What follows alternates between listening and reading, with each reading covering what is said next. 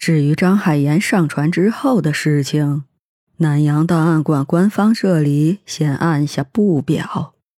倒不是因为保密档案期限未到，这件被称为“南安号”惨案的案件，直接导致了前南洋档案馆的倒闭，是早期档案馆干事不愿意提及的切肤之痛。虽然这个案件表面上看来是张海岩一个人去执行的，但是此次案件之后。张海霞被宣布牺牲，这是张海岩这辈子经历过最痛苦的事情。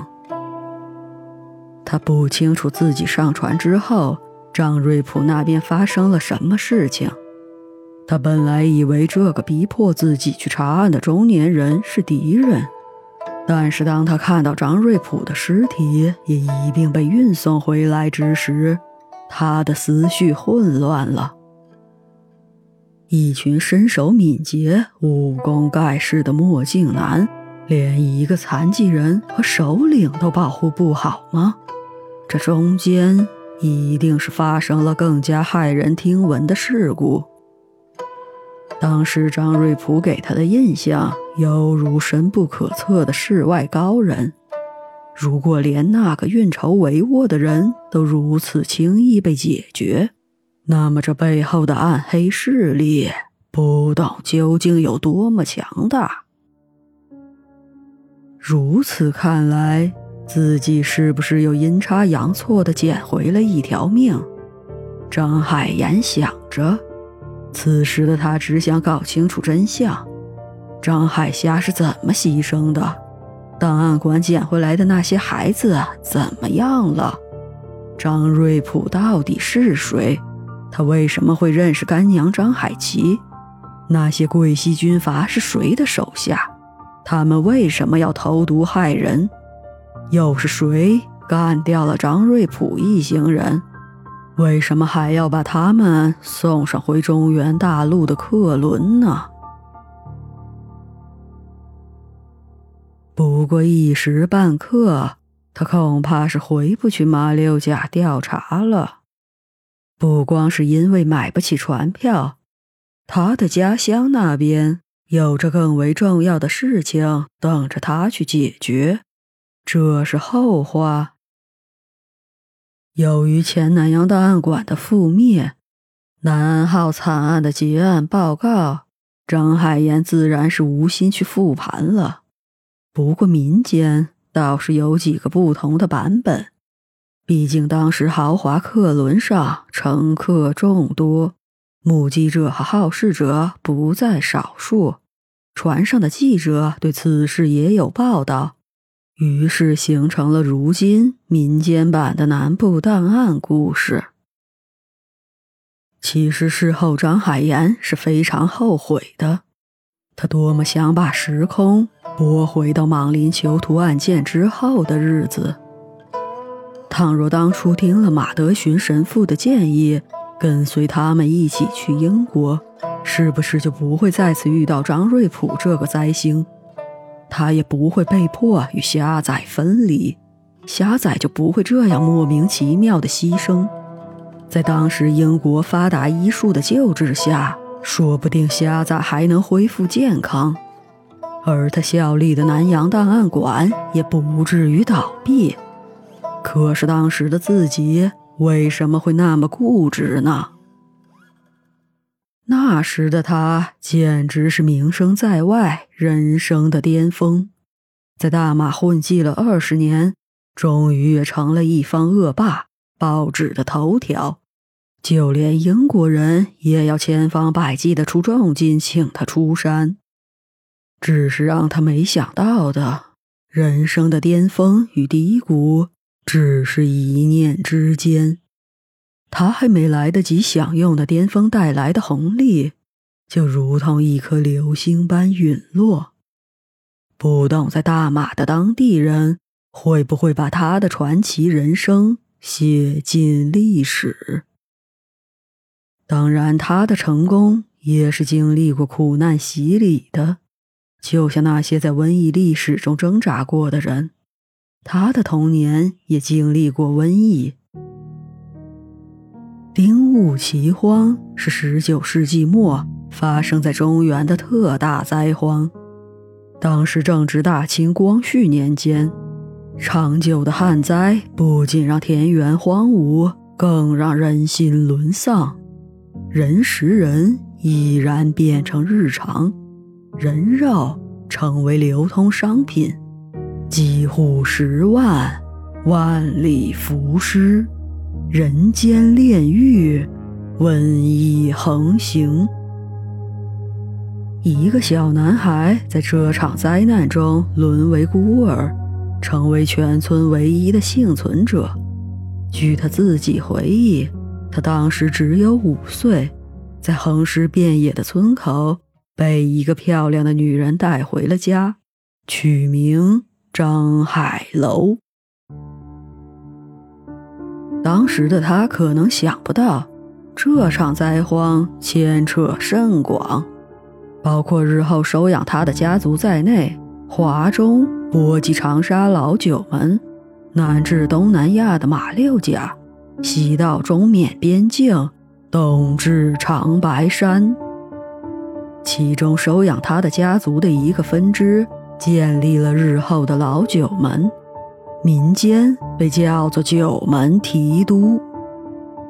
长沙虽然只是一朝古都，然而光汉墓就有二十六座。在这个三千年未更名的古城，盗墓体系可谓自成一派。所有在长沙城的地下生意，都要经过老九门中的一个家族才能离开。这也是老九门的重要历史地位。当然，此时的张海楼并不知道个中的门道，不了解收养他的家族主业，更不知道这跟后来的新月饭店的由来还有关系。收养他的女人叫做张海琪，是他的师傅，也是他的监护人，但是大多数时候。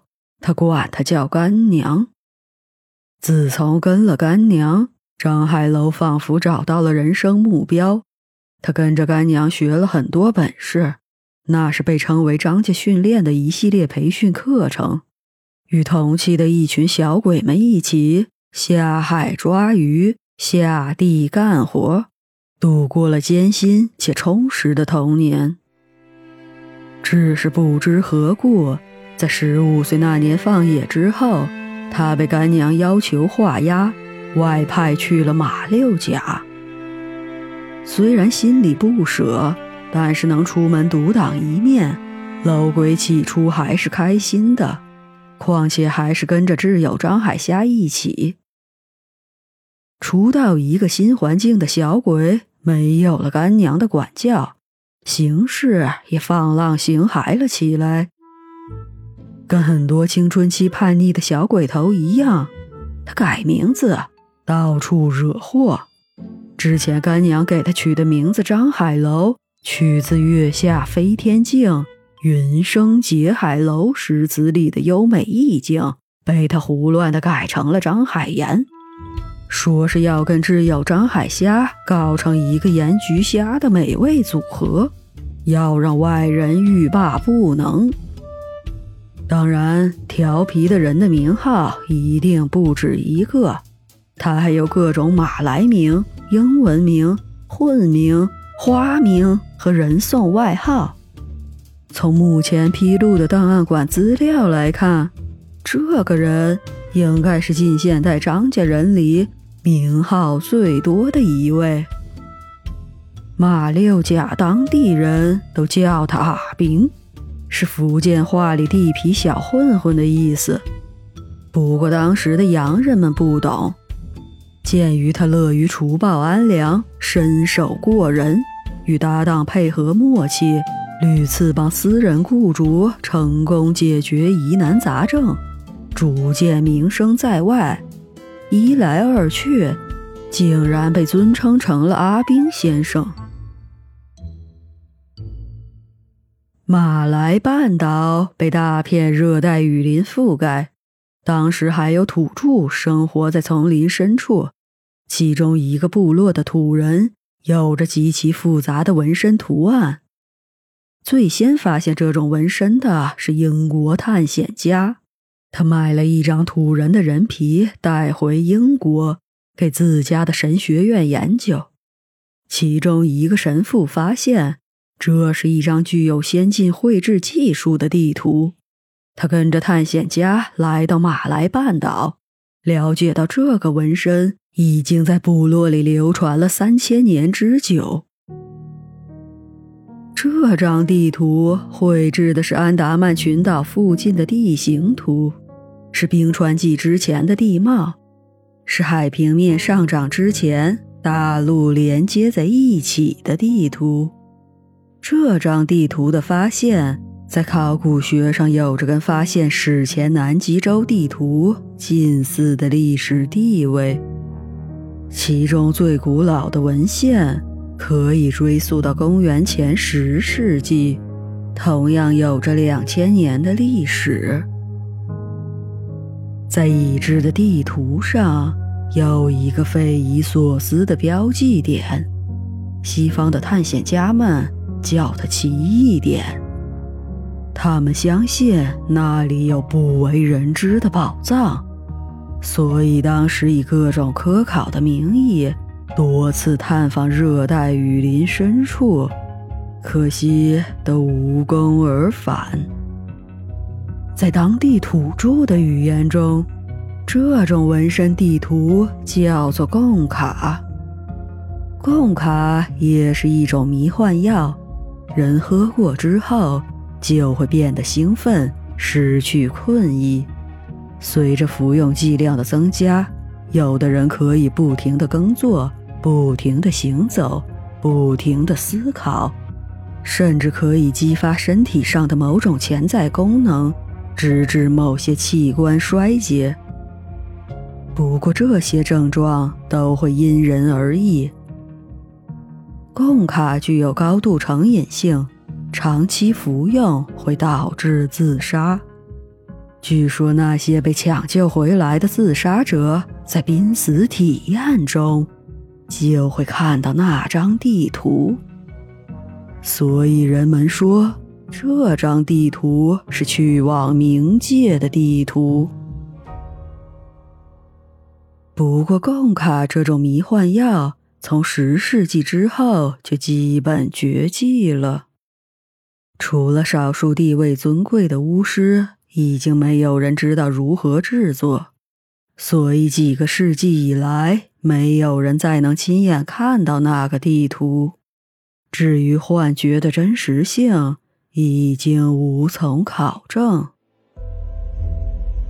十八世纪末，随着工业革命的兴起，西方探险家再次燃起了对贡卡地图的兴趣。繁荣的经济让他们有了多余的力气去世界各地探险。在重赏之下，贡卡迷幻药也再次出现。吸食了粉末的西方人再次看到了那张地图。不仅如此，他们还看到了到达奇异点之后的各种诱人的画面。